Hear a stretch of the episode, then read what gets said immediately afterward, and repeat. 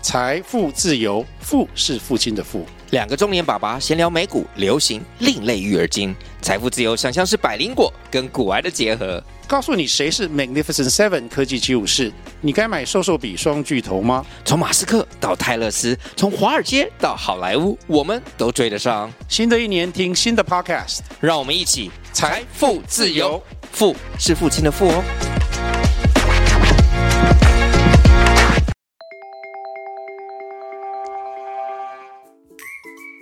大家好，欢迎来到工程师的商学院，我是王同学。我是郭老师，老师，现在的年轻人啊，很常听到两个字，我相信就是如果有些是学生啊，或者刚出社会，可能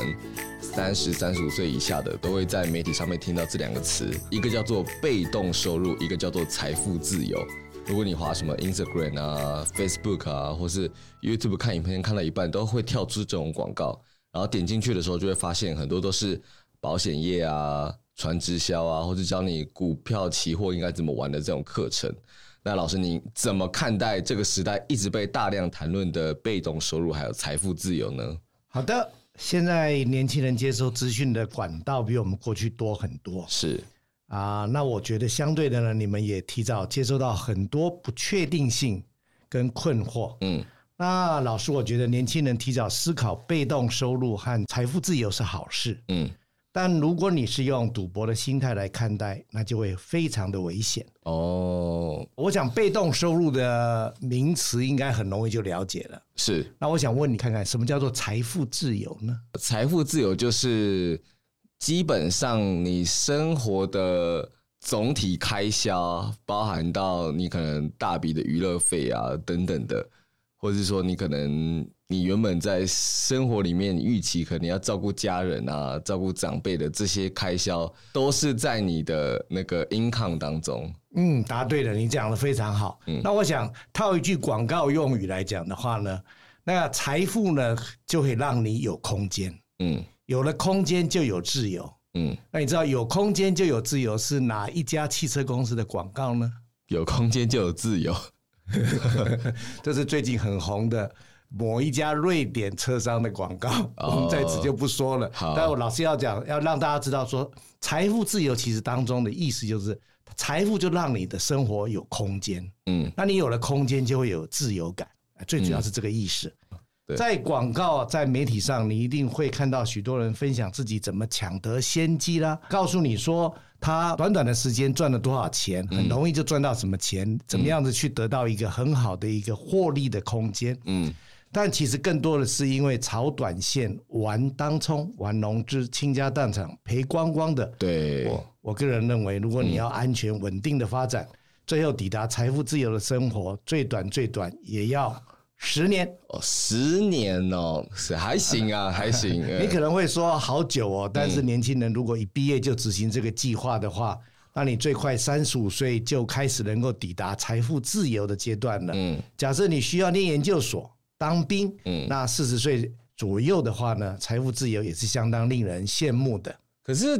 你知道，因为年轻人有时候，或者至少啦，我、当然我现在比较好一点的，可能刚开始出社会或是快毕业的时候，总是会觉得理财这个行为很像在玩半家家酒，你知道吗？就是你身上的数字没有很多。可是你却要花很大的时间在那边左移右移左移右移啊，或者在那边省吃俭用。想说，如果我花这么多的心思来做这种资产上的配置的话，我感觉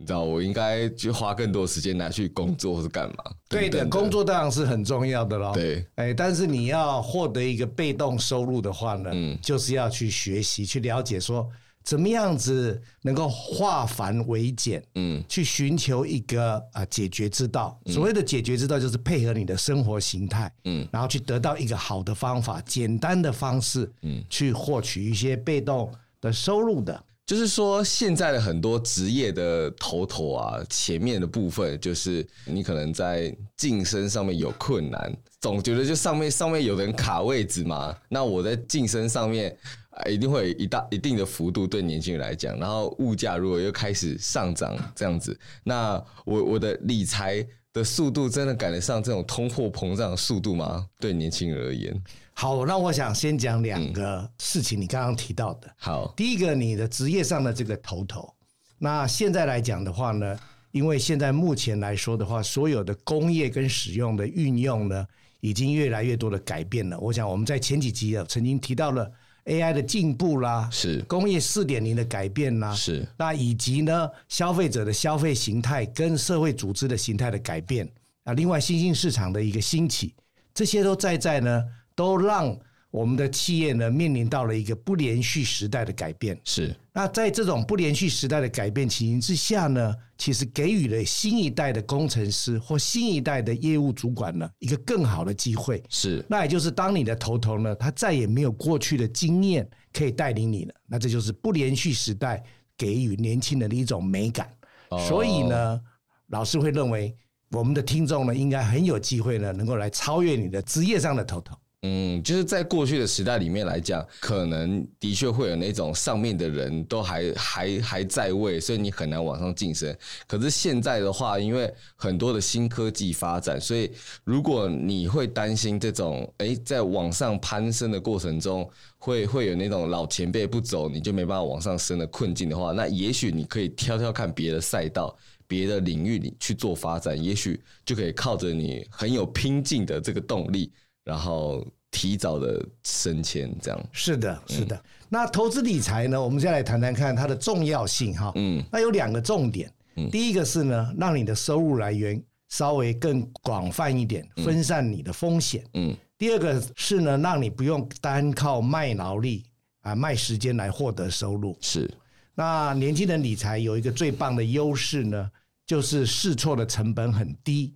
嗯时间比较多，嗯，你可以在需要抚养长辈、照顾家庭以前，嗯赶快找到适合自己的赚钱理财的方式，嗯，也就是被动收入的来源。当你在学校、新鲜人的职场，你也可以找到很多愿意给你意见的人。对耶，就是如果说你现在二十几岁、三十几岁，你在理财，你可以，你可以玩玩看定存啊，玩玩看大家在讲的，有时候比如什么投资型保险啊，或是买买股票啊等等的，这这种就是，哎，如果你用你的零用钱啊，或是一部分的生活的盈余来来做这件事情，都是很 OK 的。可是如果说你已经到了四五十岁，就是上有老下有小，还还在试不同的。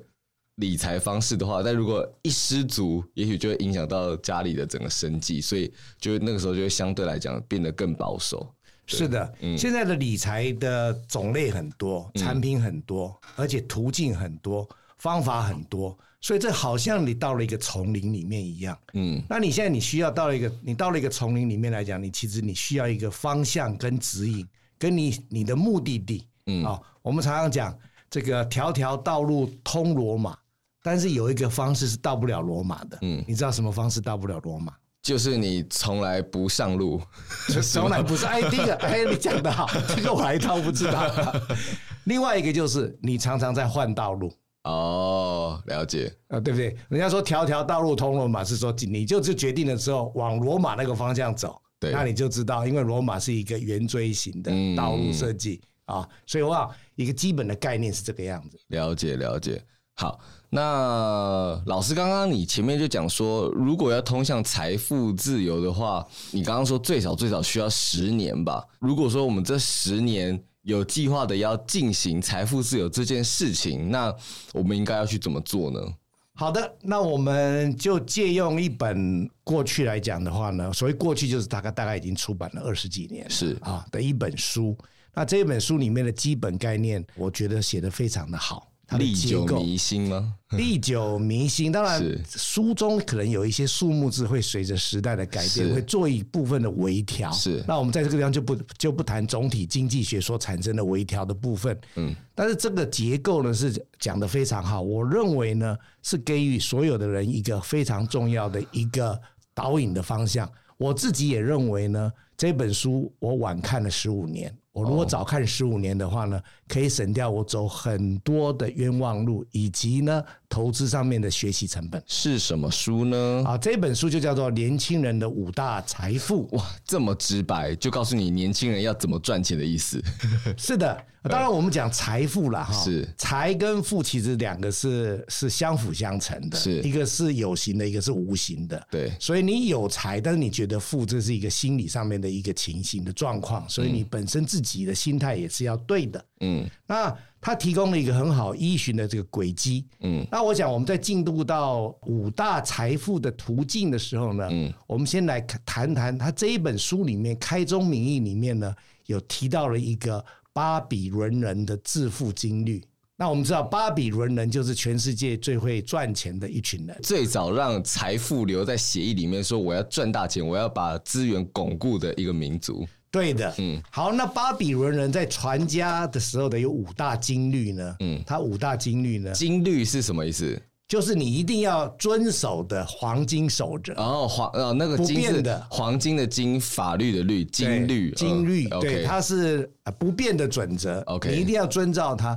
你如果不遵照它的话，再谈到后面的五种方法都是白谈的。好，所以你现在就是要有巴比伦的这五个心态，才能有后面的五个方法，是不对是？对对对，你说了解后面的五个方法才可以开始达到我们讲的这个年轻人的五大财富哈。嗯那第一个经历呢，很简单，是财富会流向给予会储蓄的人，了解。所以是第一是储蓄。第二呢，财富会为懂得运用金钱的人工作。这里是不是也是隐含着你要用钱来赚钱？对，你要运用它，嗯你要运用钱，你不能够存在银行，你不能放在银行里，你不能放在家里。啊、当然不是不是说完全不能，但是嗯你要知道怎么运用它。哦，好，那我们今天会稍微谈一下运用，好，了啊，解。运用啊。第三个呢，财富会留在保护金钱的人的身边。保护金钱哦，这跟储蓄的概念不太一样，是不是？储蓄是一件事情，保护是另外一件事情。保护，譬如说，你有一个好朋友，一天到晚都跟你借钱，嗯，那你要想办法不借钱给他，哦，了解了解。哎，但是你要给他一餐的钱，嗯，至少不要让他饿死。哦，了解。但是你千万知道，千万不能够借钱。嗯然后你也要知道，你千万不能够当人家的保证人嗯，啊。这些来讲的话，我们当然后续可以来谈。但是工程师来说，辛辛苦苦赚的血汗钱，你一定要好好的保护它。好，那当然，保护它有也有也有提到，就是说，像在美国的银行很容易倒闭的，嗯最近也发生了很多的 case。嗯，所以你要怎么知道怎么放在什么样子的银行，这也是一种保护。了解。啊，所以保护其实是一个层面需要去了解它的。第四个呢，这个财务会从不懂管理人的身边溜走。好，那我再来让你复习一下，什么叫做管理？ PDCA 哦，对的，答对了。所以我们在做这种运用的时候，我们刚刚第二项讲到运用嘛，所以我们要做管理，所以你要做 PDCA，也就是定期要去做一个检讨，要去做一个改善。就是看你你你储蓄的部分是不是可以再增加幅度啊，或者说你应该把一部分的钱拿去做这种赚钱的行为，或者说你可能花了钱，你觉得说，哎、我存了很多，可是你花的钱都没有花在刀口上，那你是不是就要做调整？这可能就是你的管理进出的对的一个对流程。是的，是的，还有我们有几个其他的运用的方式，所以这个你要做 PDCA 的一个管理。是好，第五个是非常重要的，你的财富会从渴望暴利的人身上消失。禁止贪婪跟投机的心态。是的，嗯，好，你再复习一下哪五大致富的金律呢？第一个就是财富会流向储蓄的人，就是你要懂得储蓄嘛。第二个，财富会为了懂得运用金钱的人工作，所以就是说你要用钱来赚钱。然后第三个就是你要懂得保护金钱，对你可能就是不要随便当人家保人啊，然后借钱的时候你自己心中就要有分际，不要拿来当成社交的筹码。然后第四个就是要懂得管理金钱，你的储蓄或是你的运用金钱投资的行为这个部分，你都要有定期的做检视，是不是要做比例上的调整。然后第五个就是财富会从渴望暴利的人身上消失，这里的暴利是指爆发的利益哦。那就是说，我们不要贪婪，不要炒短线，不要用投机的心态去面对理财这件事情。是的，好，那这本书里面，接下来我们来谈一下这本书里面提到的重点的五大财富呢，是是哪五大财富呢？好，好，财富一呢是提升致癌发展，是财富二呢是储蓄赚取复利，是财富三呢是购置房地产，购买房地产，是财富四呢是投资股市，是。财富五呢是自行创业。哎，老师刚刚讲的这五个，它是有前后顺序的吗？它基本上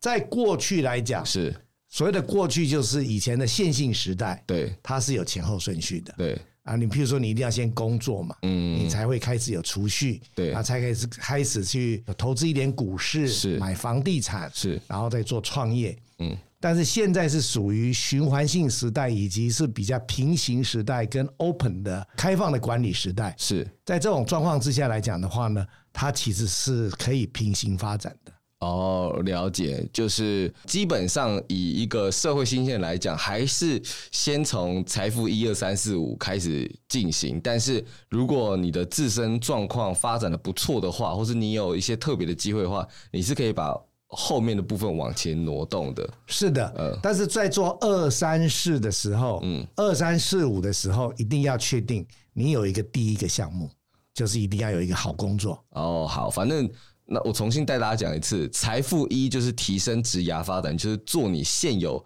眼前专业技能的工作。第二个就是你要储蓄，就是你要存钱，然后赚取复利。第三个，哎，当你的一切都不错之后，你就可以来买到房地产，就是把房地产当成某一个高报酬率的标的。然后第四个就是你要投资股市，然后第五个就是，如果可以的话，你就要来创业这样子。好，那老师，我们来看第一个，提升职涯发展，就是专注眼前的工作，它的细节应该怎么样处理呢？这个我们在提升职涯发展的时候呢，头一份工作的钱大概都是不多，是啊，那没有关系。那最重要的是要开始培养良好的工作习惯，嗯只要能够建立良好的工作习惯，就能够扶摇直上。嗯，那所谓的工作习惯呢，这在很多的书里面都有介绍，怎么样子培养出一个好的工作习惯，嗯，跟搭配公司里面的主管以及团队呢去运作，嗯，那希望你能够成为业界的翘楚，那提升职场的竞争力，嗯，那除了你因为提升了职场的竞争力之后呢，你可以争取到比较优渥的待遇，是还能够让职癌发展更上一层楼，嗯，那拥有更多机会建立人脉，是，并且有机会结识良师，嗯啊，帮助自己提升职癌的发展。那你的目标呢？再清楚了，不过你就是要努力迈向前，帮助公司成功，而且能够让自己呢成为公司的第一高薪。你如果没有一个明确的方向的话，然后也持续待在这间公司，你就看一下这间公司薪水最高的职位在哪里，你就是努力往那个方向迈进就对了。是的，而且呢，随着通货膨胀以及年代的进步之后呢，我相信呢，等到你卖到这样子的一个地步的时候，你的薪水可能是原来想象中的十倍。哦，了解。所以，如果一个工程师，他就要努力的朝成为厂长迈进，这样子吗？那是最好的第一个阶段。是那这个阶段有可能会花十年到十五年的时是是间，是啊，但是呢，这是一个非常好的一个目标阶段。嗯。那老师在这个职涯发展的过程当中，有没有一些？当然，因为每个人职场环境不太一样嘛，有没有一些很很基本的心态跟守则是十年过去了都应该还是要遵守的？如果至少是你的话，至少是我的话，嗯第一个呢，一定要每天提早一到两个小时起床，准备好哦要做的事情。嗯，就是如果说你是九点上班的话，你至少八点就要起床。对，八点要起床，就是不要说什么，好像你家里离公司很近啊，然后你就是只可能九点呃十点上班，然后九点四十才起床，然后慌慌张张地去公司，对然后都还没睡醒，这那样通常我们要先做一点简单的运动，嗯，然后让自己的身心状况能够啊提升上来。就提早开机啊，你不要让开机的行为进公司的里面才开始发生。的确是这个样子，嗯，然后准备好今天要做的事情，那尽可能在你要准备开会或参加开会的时候，带着你的 solution 进个进会议室，带着你的答案进会议室，哦，就是如果说你们开会的事情是会提早发布的，那你可以针对这周要讨论的东西，先自己有一个答案或者一个解方。是的，对，或者你提供二到三个选项让主管来挑选，千万不要问太多问题给主管，应该把问的问题之后加上你的答案给主管做决定，不要用问题回答问题。 不要问用问题来质问主管。对对，对，这个比方说就是好，比如这这个这个月有亏损，然后你就问他，你就反反问主管说，是不是我们的制成制成的成本太高，还是什么什么地方销售有问题？有的时候我们可以看一下什么东西啊，那个你要自己去找， 你最后要把问题解答给主管。对，如果你在你有这样子的自我要求的时候，当你还没办法找到解答的时候，譬如说刚刚王同学问的问题，你如果没办法找到解答的时候，你应该在之前呢想办法去找一下主管，询问一下主管，一对一跟主管询问一下，嗯这是一个最好的方法。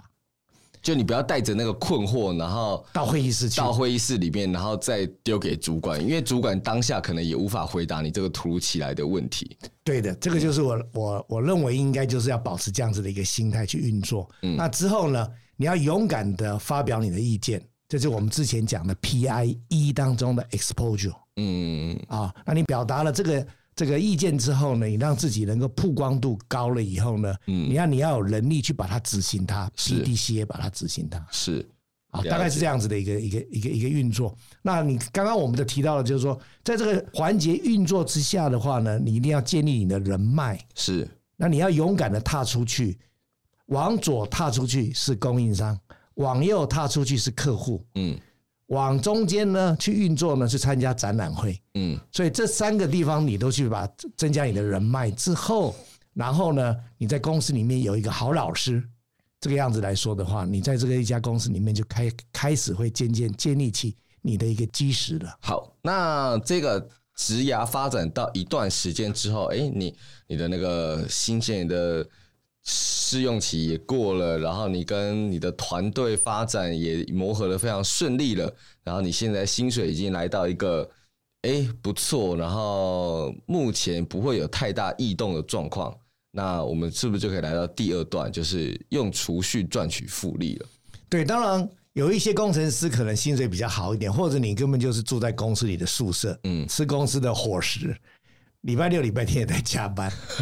赚了很多，然后又没地方花，也没时间花。嗯，那这个时候老师要恭喜你，你的第一桶金就来了。呃，这时候记得一定要储蓄，嗯啊，储蓄。当然有一些同学可能从小就拿压岁钱了嘛，你已经有储蓄了，所以这个储蓄来讲的话，在现在的社会来说的话你已经可能从小开始就有储蓄的好习惯了，嗯，那继续保持它啊。那这个储蓄当然有各种不同的储蓄方式了啊。那我我想我们今天就不再在讲社会上的一些方式，这有各方的名师。那老师要特别提到，就是说你一定要开始做一个储蓄，储蓄久了之后呢，可以获取一个复利的一个效果。嗯，那储蓄当中来讲的话呢，啊，复利的效果是非常非常可怕的。对那到了退休的时候呢，你将会有一个不菲的一个这个身价。嗯，更何况现在我来问问看，王同学，你觉得是你这个年纪的话，退休是几岁？哦，我们先讲啦。你认为老师认为我几岁会退休？张忠谋都还没退休 哎、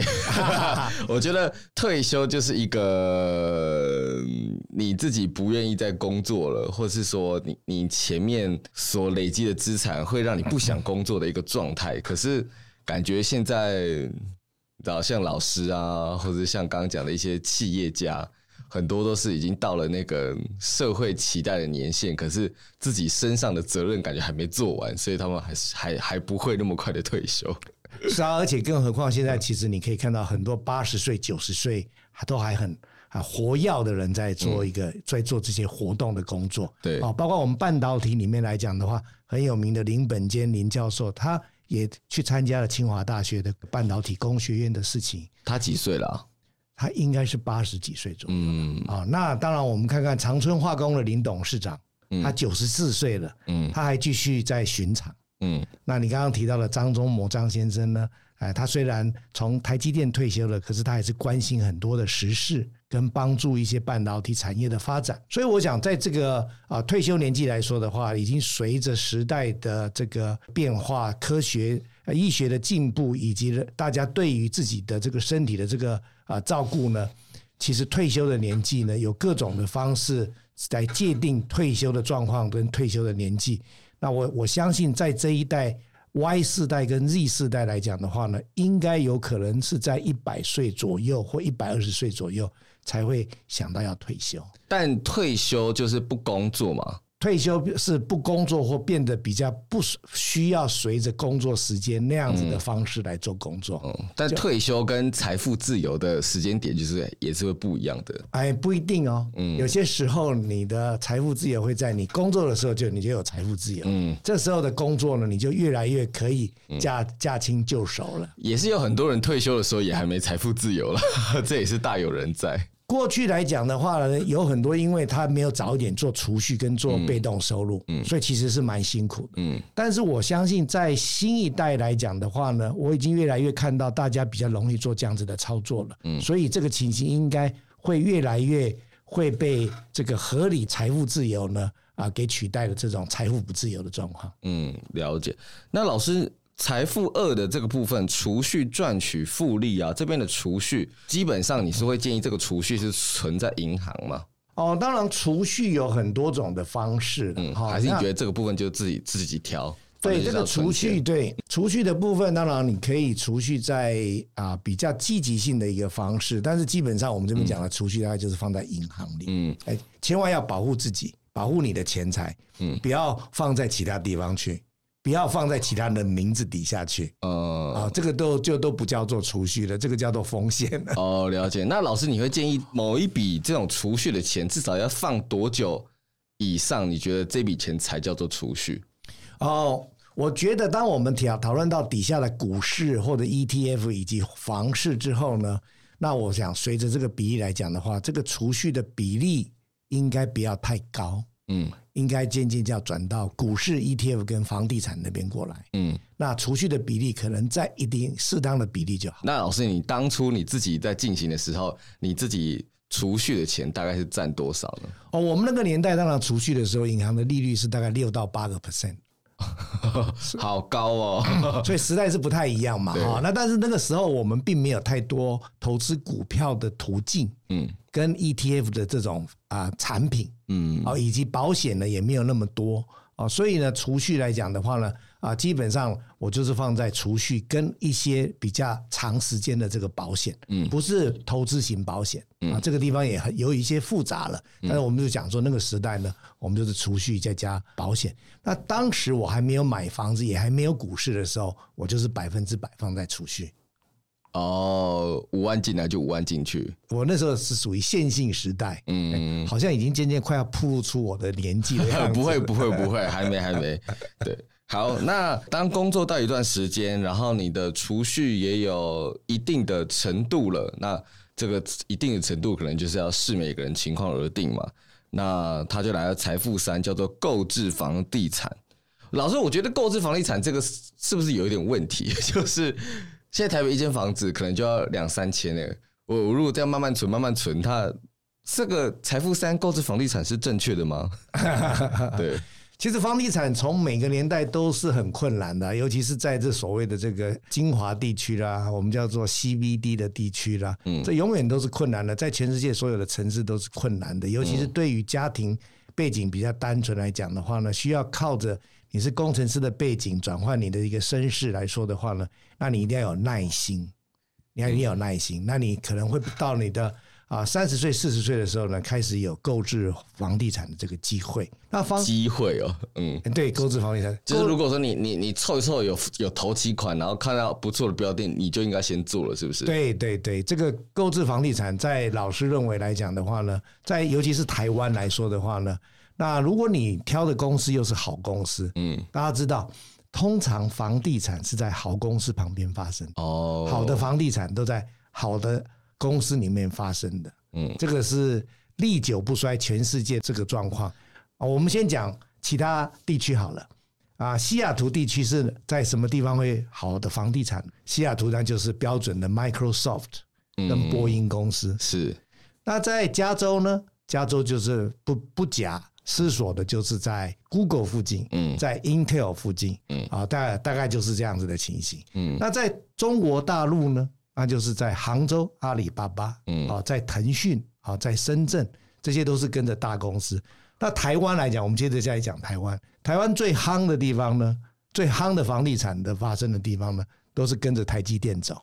哦，嗯或者跟着相关的化工产业的公司走，譬如说台塑、兰雅他们周边的好的房地产，嗯那也都是历久不衰的地方。哦，了解。可是老师，你会建议说，假设我在台北工作，然后我工作到一定时间之后，我可能凑不出那种信义区啊，或是可能士林这种新建案，但是我后来发现说，哎、我可能买得起桃园，或者说一些就是不是 不是首都的这方面的建案，可是我人是在台北，那你会建议我去买其其他县市的这种建案吗？第一个房地产，当然老师会比较建议是你自己用得到的，嗯，因为你开始买了房地产之后，你的心就开始抛抛下定锚了，从那地方开始发展，而且你自己有一个环境的一个 territory 的这个国王的感觉或皇后的感觉，你是在那个区域里面来讲，你就是那个地方的一个一个主导哦，所以还是是要以能够离你上班的地方为方便的地方，或者你活动的地区为方便的地方。那至于现在，因为交通越来越方便了，好、所以不要讲说是桃园地区，或者说是啊、基隆地区，其实在在台台北附近的，譬如说，我最最近听说树林啦、莺歌啦这些以前比较是属于比较小城镇、小乡区的地方来说的话呢，他们其实现在离台北市也都很方便。嗯，那这种情形来讲的话，我是觉得都是蛮值得的，因为在很多大的城市来说的话，年轻的上班族到所谓的这个 CBD 工作，我所谓的台北的 CBD，台北你觉得 CBD 是在哪里？ CBD 是什么？中央商业区域呃 （Central Business District），、嗯啊，就是 CBD 商业繁荣的地区。对，那台北啦，我们讲几个区域好了，那就是一个是信义计划区，是，一个是西门町的区域，对，再过来可能是中山捷运站这个区域。嗯。假设这个这三个区域来讲的话，就是一个就是以台北车站为中心，一个东边、一个西边、一个北边这样子。对，如果你以这样子来划分的话呢，你要到这个 CBD，等下 CBD 的这个生活来讲的话，基本上它就是要有一定的困难度的，是你不不一定马上就可以买得到了。可是你买那个周边可以到这个区域，如果你上班地方在这个地方的话，嗯，可是你上半年有可能是在内湖科学园区，有可能在新竹科学园区，有可能在其他的科学园区。那老师会觉得你应该要先考虑在你的科学园区附近呢，能够去找一个新的一个房地产。那当然这是第一个房地产了哈。当然有第二个房地产之后呢，你可能就开始可以透过房地产来做投资的事情。了解。老师刚刚讲的这个情形来说的话呢，它其实是有一点需要一点时间呢来做更更详细的一个解说。那不过大家先要有个概念呢，假设你有这个机会的话呢，你应该往这个方向去移动它。嗯，哎，在你工作附近的地方、方便的地方，不要受限于这个这个地区，但是要以能够交通方便、嗯进出方便，不要一天不要花太多时间在交通上面，嗯，或者是晚上回去啊太危险的状况之下来做一个决定。那老师，你会建议说，这个购置房地产的这个财富三的这个过程是买实体的物件吗？还是说我也可以取而代之，我去投资建设公司的股票？哦，投资建设公司的股票，或者是投资一些房地产所谓的 ETF 哈、嗯，啊有所谓的房地产的 ETF，那我想我们把它放在股市投资那个区块。哦，这因个为地方主要还是说你自己先拥有一个这个实体的对房地要产以为实主。嗯的实体的房地产为主，因为这个实体的房地产为主会保护你的金钱，因为你开始要缴贷款了，你嗯，大概就不太会把你的钱乱用了。哦，了解它。也是有一个有一个保护的效果。嗯第二个呢，它它在通货膨胀之下来讲的话，它有保值的效果。嗯。那当然，第三个来讲的话是，如果你买到一个是属于你押到宝了，嗯，这一个地区是交通发展，然后公司发展，持续的有不断的年轻人进来、工作的这个这个区域的话，那这个就有可能就有增值的机会了。哦，我之前看到一个房地产广告，我看了之后，哇，真的是有被说服到，而且很很心动。他就说，买房子以后呢，涨价你就是赢家，亏损的时候它还是你家。对，当然，随着时间的发展之下呢，有可能因为经济环境的改变，有可能外面的行情价格会低于你的原来的采购价格。是，但是只要你不卖掉的话，你并没有亏损，更何况呢，你还是持续着可以从银行当中呢去谈你的贷款方式。嗯，因为在台湾来讲，长期而言，做房地产的投资，如果你不是炒短线的话，基本上都是会赚的，对不对？做房地产的投资，那我还是要跟你提到的是，买房地产基本上还是有几个准则啦。嗯啊，第一个的准则当然是要离你工作近的，因为我们工学院的学生嘛。嗯第二个是你在这个工作近的地方，你一定要注意到 location 嗯的这个地点。嗯那什么叫做好的地点呢？那这个我们有几个简单的准则。第一个呢是老师会比较想，因为台湾嘛要向南方，要有窗户啊，哦那能够在公园的旁边啊，能够在学校的旁边，这个样子来说的话呢，它大概只有这几个条件之下，稍微贵一点都值得你买的。哦，了解了啊，解第，三个呢，你一定要找到一个优良的建商，这个建商呢是一个过去已经有十年、二十年嗯的基础了。有这么多建商嘛，你当然要挑一个他有过去的经验、有基础的了，以是及未来来讲的话呢，他财务报表是很好的。嗯，Google 也很发达，大家就是你在买建案的时候看一下建商，然后稍微新闻查一下就知道是不是好现的在年建商轻了工程师买房子很厉害的，嗯，哎，而且他们连验屋啊，都有专业的团队帮他 帮助他们做验屋了，是是是。跟我们那个年代是不一样的，所以不用担心，不用害怕，往前走。那我们再来移到财富四，就是投资股市。其实我对于它的顺序是感到诶惊奇的，因为其实很多年轻人他反而是，哎，我有一些闲钱的时候，我就去投资股市，然后房地产的事情就会拉到很后面。可他反而就觉得说，你应该先存到你购买一个房地产的头期之后，再来进行投资股市。哦，对，的确，这个地方可能会产生一点这个这个这个疑惑哈。但我们知道，这个写书的这个作者是美国人嘛？是，那美国人来讲，其实基本上在购置房地产来讲，不是那么困难，对尤其在不是主要的都市。嗯啊，在中西部来说的话呢，都不是这么困难的。他可能考虑的写的是这个第三个呢，是先做这个购置房地产。嗯那股市的部分来讲，基本上来说的话呢，在在在国外来说的话，哎，投资股市来说，基本上呢，最近二十年来比较流行的，在过去来说的话呢，其实也不是那么流行的。嗯那大部分都是法人在投资股市而已。嗯啊，那我们在台湾来说的话呢，相对来说的话呢，因为我们台湾真的是非常呃资讯发达，各种的这个投资的平台也是越来越做越来越进步，是，所以相对来说的话呢，我相信有很多工工程师可能在大学时代已经开始已经有开始做一些投资股市的运作，是而且大学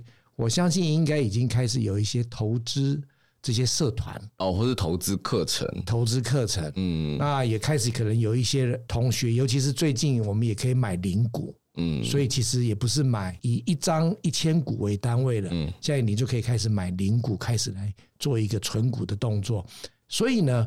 啊、现在来讲的话呢，我想借由你刚刚问的问题来说的话呢，很有可能你在二十几岁左右的时候已经开始有投入一些股市或者做一些财务的投资的一个运作了。那我觉得那个都是非常好的。那也就是说，它即使有任何的投资的学习来讲的话，它成本都是很低的啊，都很低的。嗯，哎但是真正你在你买了房子之后，你还有钱在做投资的话，我相信这个时候你已经是不可同日而语了。这个时候所投资的金额可能就开始越来越大了。嗯，哎，那这个时候就要非常非常要严守纪律了。了解了解。那老师这个投资股市的部分，因为前面会说不鼓励当冲，不鼓励炒短线。那老师，你在这个投资股市的部分有没有什么是需要提醒大家的？那如果不炒短线、不当冲，但还要赚钱，那我们应该选择怎样的标的？哦，这个这个也是很大在问了哈。我当然不是股市投资专家，嗯是哎我也是其中之一的股海学习者。是，但是我把我一些经验跟我看到的情形跟大家分享，或许同学当中有可能会有更好的一种方式，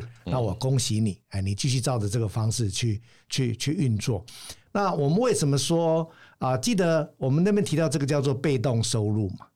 啊，那你知道所谓的被动就是不会不会花你每天很久的时间，也不会太让你每天睡不着觉的东西。啊，所以基本上来说的话呢，那你我们在做选择股市来说的话呢，我们就会选择是一个稳定的、稳定的标的物啊。那它是长时间呢有证明它是一个啊稳定的发展。那我们要做这种稳定的标的物跟稳定的发展呢，我们就你刚刚讲的，我们在 Google 上就可以查到很多类似的公司了。是，那这些公司来讲的话呢，它的基本呢就有所谓的啊，这个每一年有固定啊配息的，它的 ROE 很高的 RE E 是指 return on equity，、就是它的这个资产的这个回报率。是那我们今天就不谈细节哈。好，那啊、这个这个部分来讲的话呢，你需要花一点时间去了解一下，看你这边所需要啊、去了解的这个情形。那当然，我想我们今天讲简单的话呢，啊，我们基本上在在股市来讲的话呢，有很多比较复杂的一些产品跟工具，嗯，我建议通通都不要去参与，哦，通通都不要去参与。就是参与最简单的。老师讲的最简单的方式，老师只建议三种，一个是啊、现在比较流行的、比较安全的，叫做 E ETF。 ETF 啊，ETF，那我想我们就啊，台湾最有名的 ETF 就是类似，譬如说零零五零这个系列的，嗯，零零五零零零五六，对，类似这样的系列的运作、是啊。那零零五零零零五六怎么运作之下呢？在坊间上也有很多好书，嗯，哎，那也很简单，因为它已经挑选了五十家公司呢来做一个这个啊平衡发展，你就不要去烦恼这五十家、哎，他们会去替你做一个选择跟安排啊，这是一个啊方式。那是台湾有 ETF，美国也有这种 ETF，所以你也可以找寻美国的这个 ETF。那那这个这个第二种呢，就是你可以找寻我们所谓的基金啊，是基金是属于啊、呃你是交给一个基金管理人去运作的。那现在其实年轻人越来越多是用是做 ETF，但是有很多很多好的基金，你也可以去啊、选择投资。那这个基金来说的话呢，也是一个很好的方法。嗯，你可以选择全球性的，或者是啊、单一国家的，或者是某一些机能的，比如说健康护理啦，或者说是半导体产业啦，或者说是啊、电动汽车的产业啦。那这个来说的话呢，就是你选择一个基金啊。第三个呢，你当然跃跃欲试的，你想说，那我来选择一些大公司来做投资吧。那我来，我可以来来了解它，所以你可能会挑一家，比如说你对半导体有兴趣的啊、台积电啊， 你可以挑一家台积电呐、或者挑一家比较专业在不是在先进制程，可是专业在成熟制程的，比如说联电呐、嗯，或者是在特殊制程的，比如说世界先进呐、嗯，那你也可以考虑讲说，那刚刚有提到房地产，那我来挑一家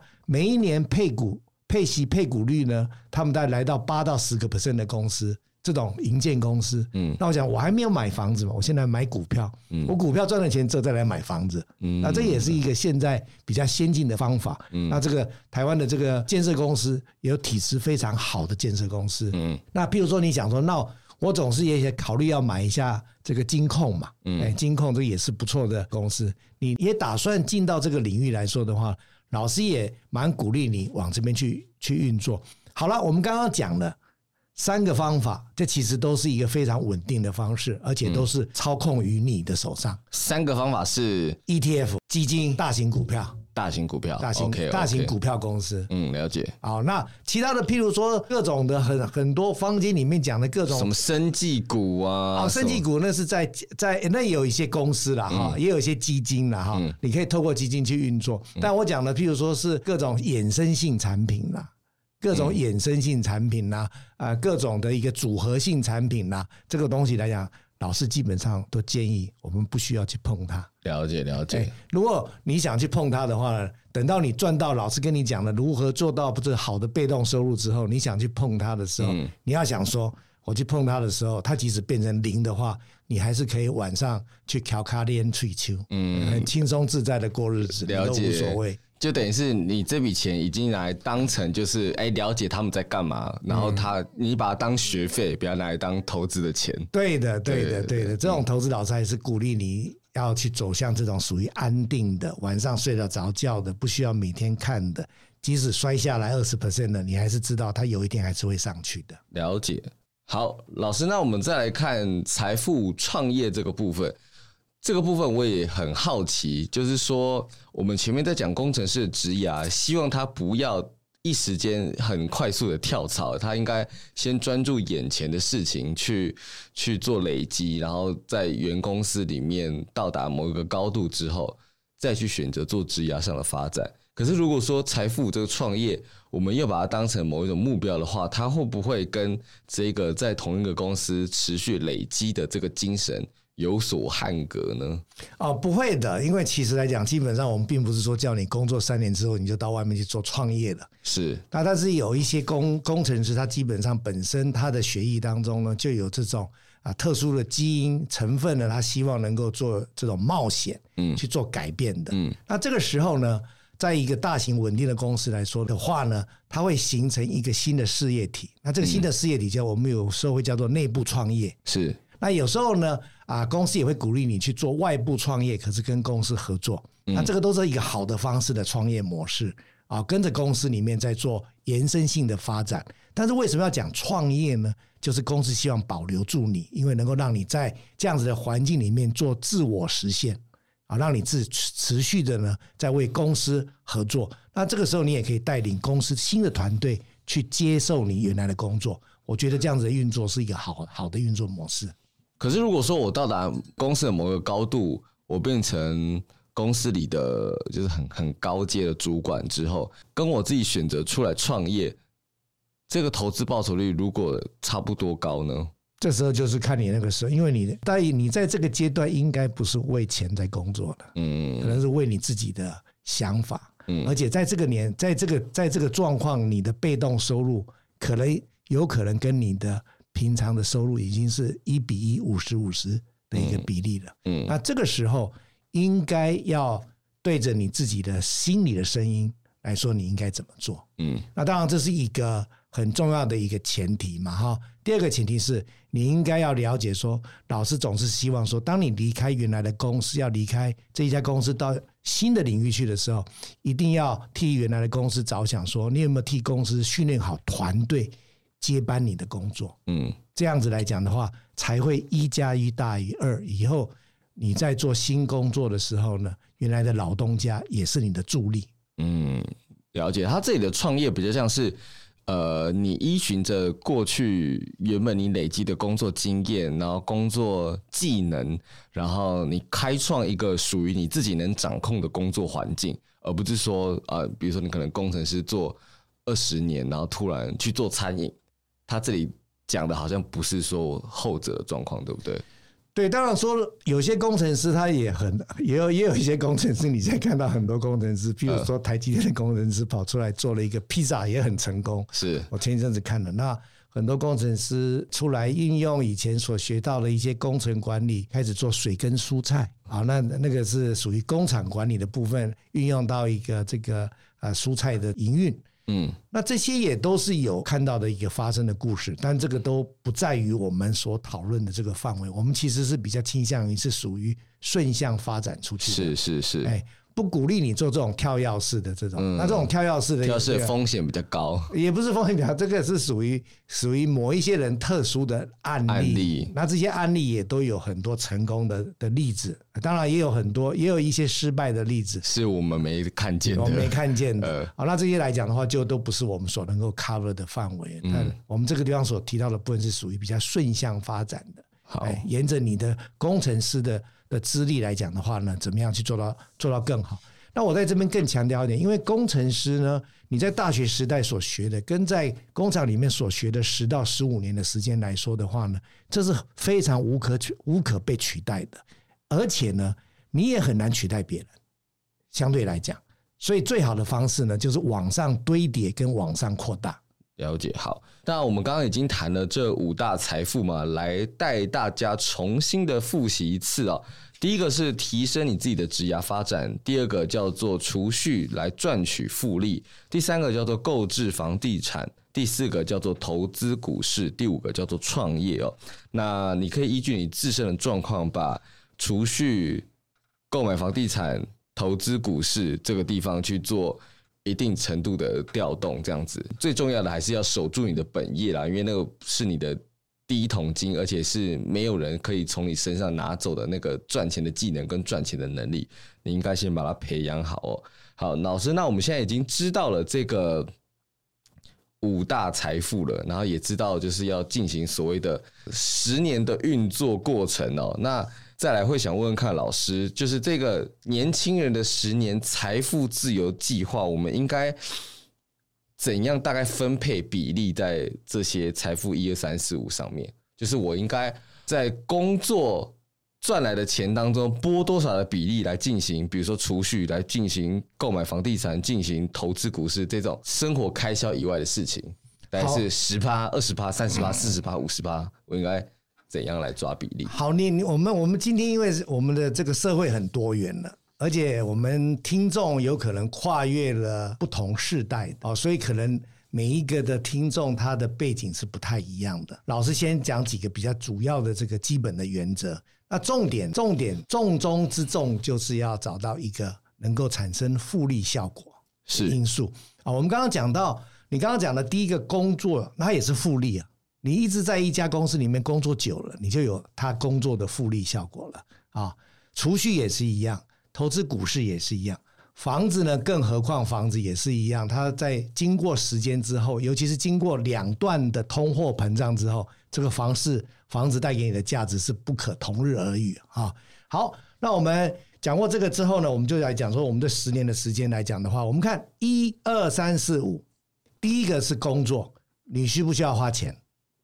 感基本上工作是你是赚钱的。对啊，工作我是赚钱所以的，你是赚钱的。嗯好，那第五个创业，你要花钱吗？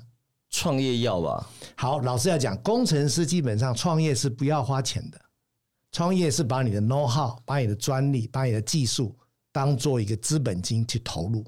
所以基本上第五个只是一个时机。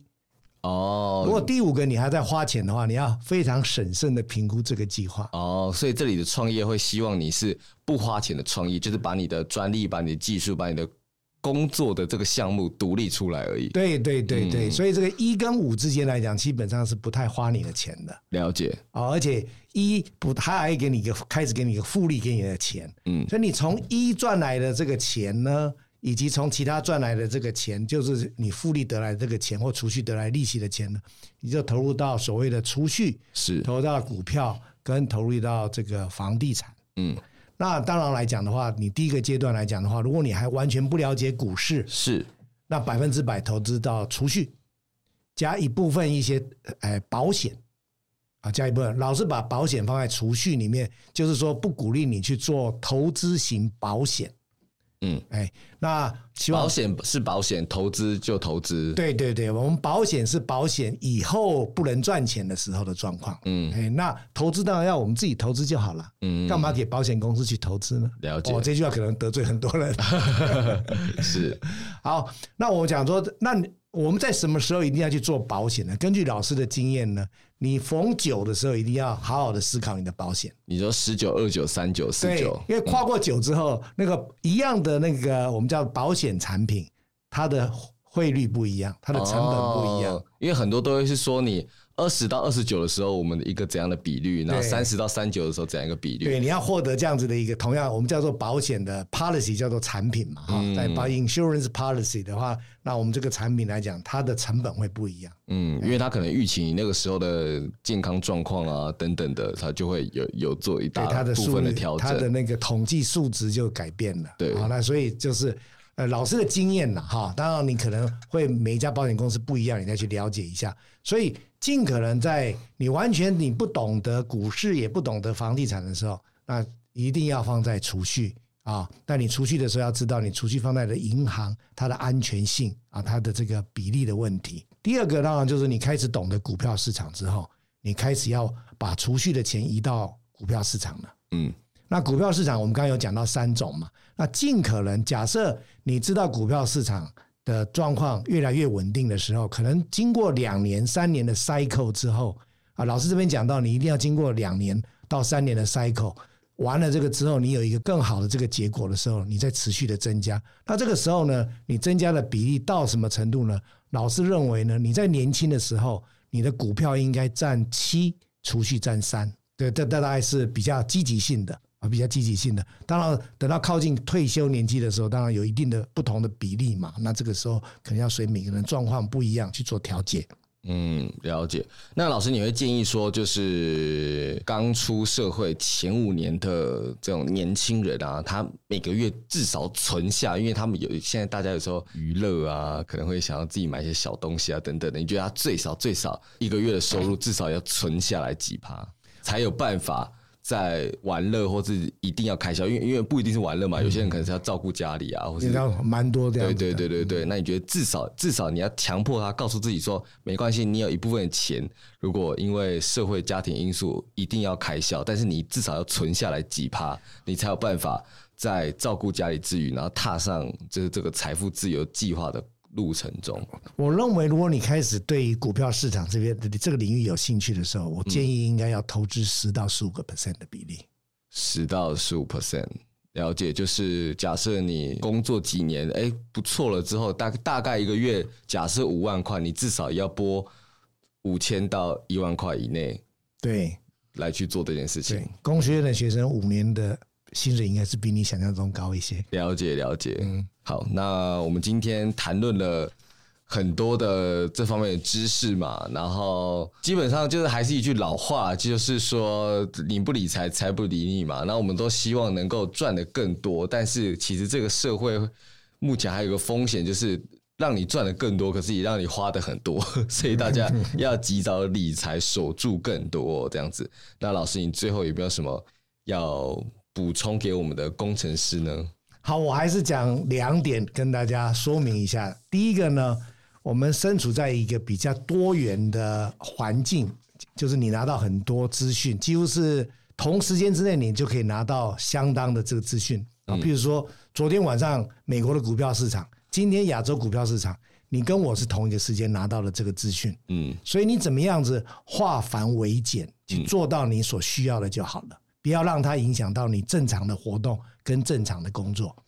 化繁为简，然后渐渐把它变成是一个变动的收入。这是我们今天要谈的最主要的一个目的，不是让你的生活变得更困难化、更复杂化。哎、老师，你会建议就是每天大概花多久的时间去看你这些投资的标的就好？因为因为有的有的那种会跟你说啊，它很高报酬率，但是会是你需要一每天坐下来，哦我可我能两三个小时，一两个小时。你知道有些人每天都看盘，然后看了一个早上我这其样。实比较建议你每一周看一些相关的财讯、财务资讯的报道，这个一种公司的发展，然后每个礼拜稍微看一下一些适当的指标就好了。嗯，哎，毕竟很多的指标你要去做，我们讲到管理 PDCA 来讲的话，你看一些周的指标跟月的指标就蛮好的了。嗯，如果每天就要花一两个小时的那种就太多了，对不对？每一天花一两个小时的话呢，如果你就是专业投资坦人白讲，每天花一个专业投资，你知道专业投资呃人基本上在市场上都没有存活很久，嗯嗯，除了哎八巴菲特以外，是是是，好，你们也可以去看看那个 YouTube 里面有好几个人在讲，在介绍巴菲特从年轻到现在他的平均投资报酬率是多少，有蛮好的一个 YouTube 的这个节目，老师就不抢他们的风采了。那老师蛮建议你们去听他的这个介绍，这个之后你就会知道我们。做这么多努力来讲，我们做我们自己的事情就好了。好，那第二个事情来讲，老师讲非常重要。刚刚王同学有问老师很多买房地产怎么样，储蓄怎么样，保险怎么样，跟股票 ETF 股票市场怎么样？老师在这个地方要衷心的建议你们，老师不是专家，嗯，老师只是在生涯上面来讲规划跟建议你们要往这边去移动，是然后几个准则告诉你们。嗯但是每个领域都有专家，是譬如说买基金的专家，股票投资什么样子叫做时机点，零零五零的专家，跟房地产的专家，那这个你一定要经过 Google 里面去搜寻呢，找出适合你的工作行为跟你的行为准则的这个专家。嗯，那每个领域的专家，他的进出点的逻辑不太一样，是老师会建议你开始找寻一个适合你的专家。了解，啊，一定要跟着专家走。嗯那这个专家他是为了事情而告诉你真实的事情嗯啊，而不是叫你跟在他后面，他下车你上车的嗯嗯啊。那这个是很重要很重要的一点啊。希望这些建议呢，能够今天给大家一些比较简单、有效，以及稍微调整一下你原来一些想法的一些呃建议。那找寻专家，或是找到跟自己相性很好，就是相容性很好的这种前辈哦，其实也是需要花时间寻找的。所以这才是为什么要告诉大家，年轻人要及早做理财跟投资这个行为，因为你去找到这个，我们在讲工作上要有这个 mentor 嘛，然后你的那个财务投财务资投资上面也是需要这样一位的更需要有的良师益友，所以才会希望你可以在年轻的时候做这件事情哦，因为有时候。啊，大家年纪渐长以后，其实很多人是会越来越不想要给给人管的，给给人管或者给人建议的这样子。那所以大家要掌握这个年轻的红利啊，就是大家很愿意给你这种学习的机会跟建议的时候，赶快来做这件事情。就包含你们现在因为是年轻人，所以有接触到 Pockets，所以才会能够听到工程师商学院去谈论这样的事情，也是一个很好的年轻所占有的资源跟机会哦。这样子，好，那如果说你在这方面有更多的疑惑或是有问题想要询问的话，都欢迎私讯我们工程师的商学院。那我们今天这个年轻人的五大财富的课程就下课喽，大家拜拜啦！再见，拜拜。